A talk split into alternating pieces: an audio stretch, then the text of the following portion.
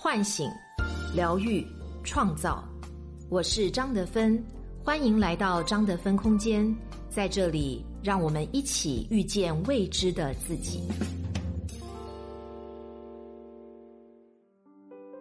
微信关注公众号“张德芬空间”，回复“喜马拉雅”，免费领取价值一百九十九元《遇见未知的自己》线上体验营。大家好，我是今天的心灵陪伴者舒璇，很高兴和你相遇在张德芬空间。今天跟大家分享的主题是：放下情执，看清进入爱情的动机。作者三木水。每一个人都曾在爱情中迷茫过。在爱情中的人很难理智，哪怕是最聪明的科学家也是一样。暗算里就有一个角色黄依依，她是天才数学家，也是有血有肉的女人。黄依依为了爱情而工作，也为了爱情而消亡。她可以用数学破解最难的密码，在情感上却逃不出爱情的圈套。无论是在小说还是在影视剧中，她的求爱之路都比烟花更寂寞。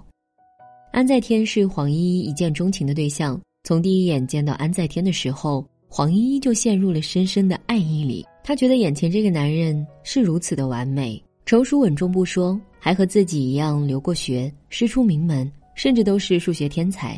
他们从相识的那一刻就开始互相欣赏。安在天惊讶于黄依依的解密天赋，黄依依迷恋于安在天的桀骜不驯。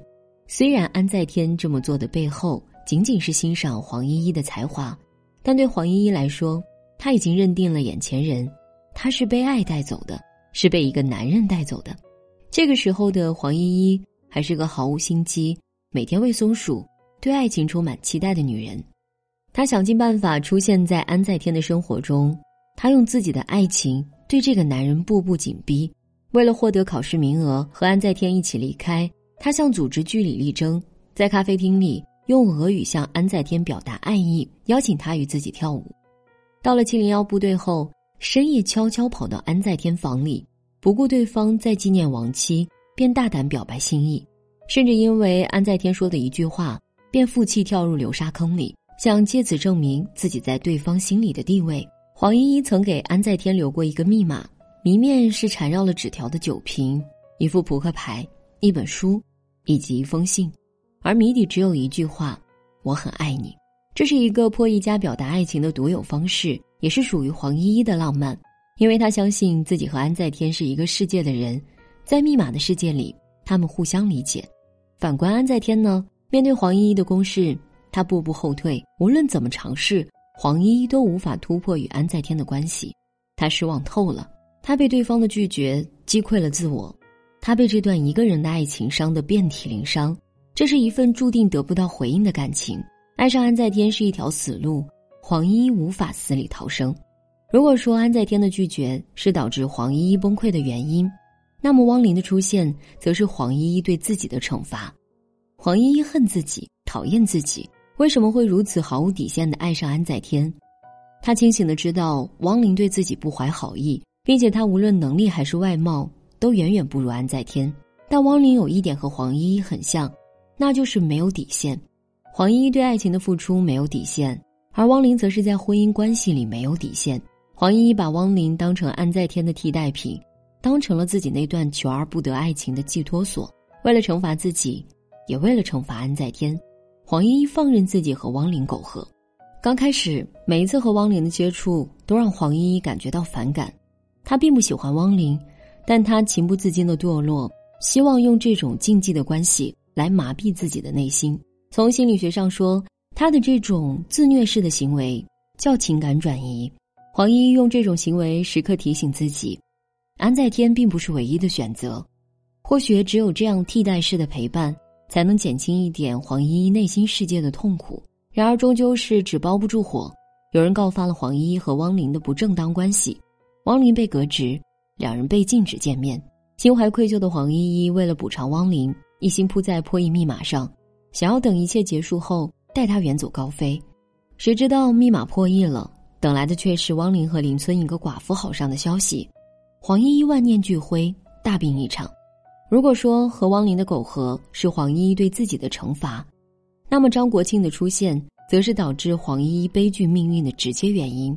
和汪林的那段关系一直是黄依依心底深处的原罪。她强大的超我会不断想起对自己的指责：为什么追求安在天失败了，要和个有妇之夫在一起呢？为什么明知道汪林是个烂人，还对他心存希望呢？黄依依无法从对自己的愧疚感里解脱出来，她只好选择另一种途径去释放自己。于是，她选择帮助张国庆。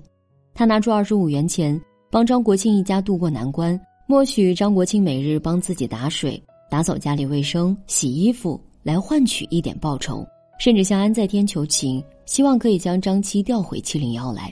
黄依依和张国庆之间并没有男女之情，她只是心存怜悯，单纯的想要帮助对方。只可惜他忽略了男女之间相处的界限问题，导致流言四起，引得张七来单位撒泼，说黄依依勾引自家老公，是个不要脸的狐狸精。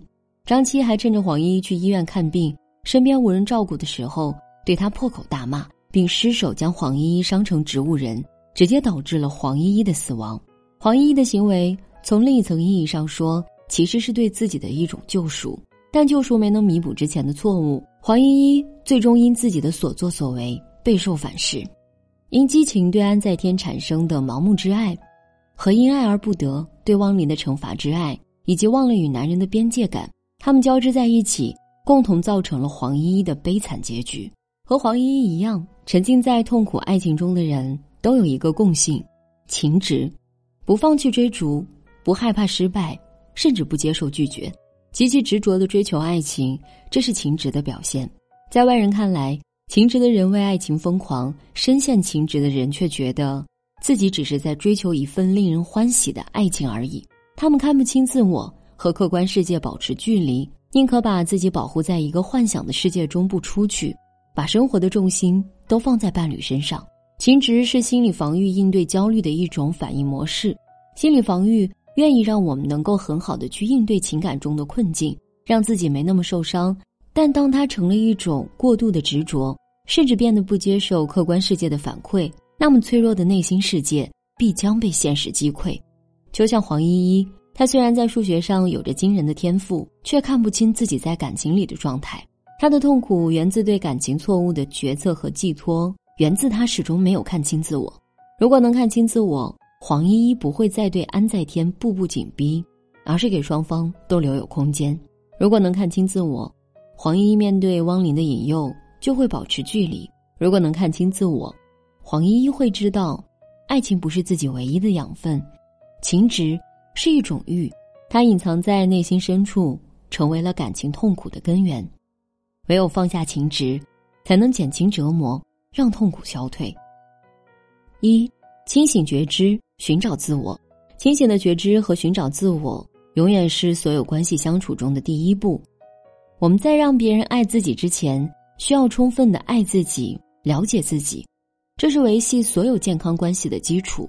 保持清醒觉知。是为了不在感情中迷失，我们需要清晰的觉察自己当下的情绪和状态，寻找自我包括很多方面，比如清楚知道自己的需求是什么，知道自己想要一个怎样的伴侣共度一生，知道哪些人是自己绝对不会选择的。虽然很多人在探究自我的路上需要花上一生的时间，但你能做到这一点，就是迈向成功的第一步。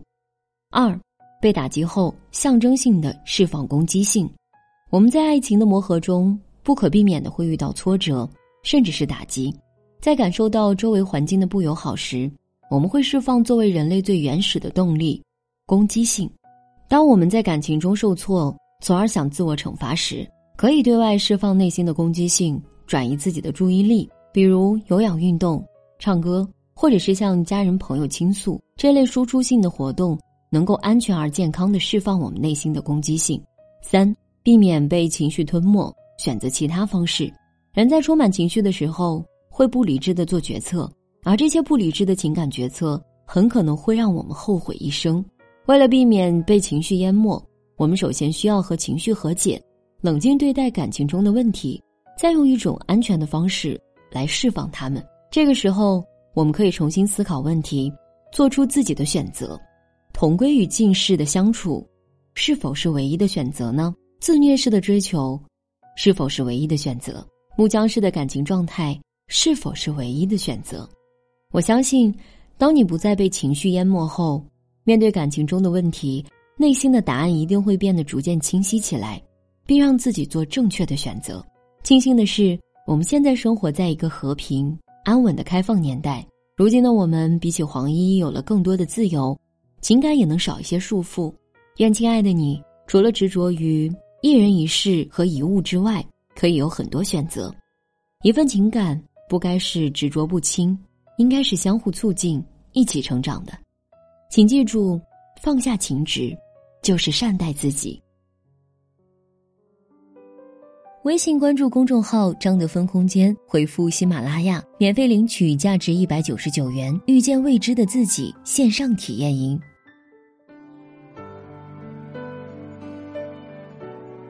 我是张德芬，如果你想和我有更多的交流和互动，欢迎搜索关注微信公众号“张德芬空间”。心灵之路上，我会和你一起成长。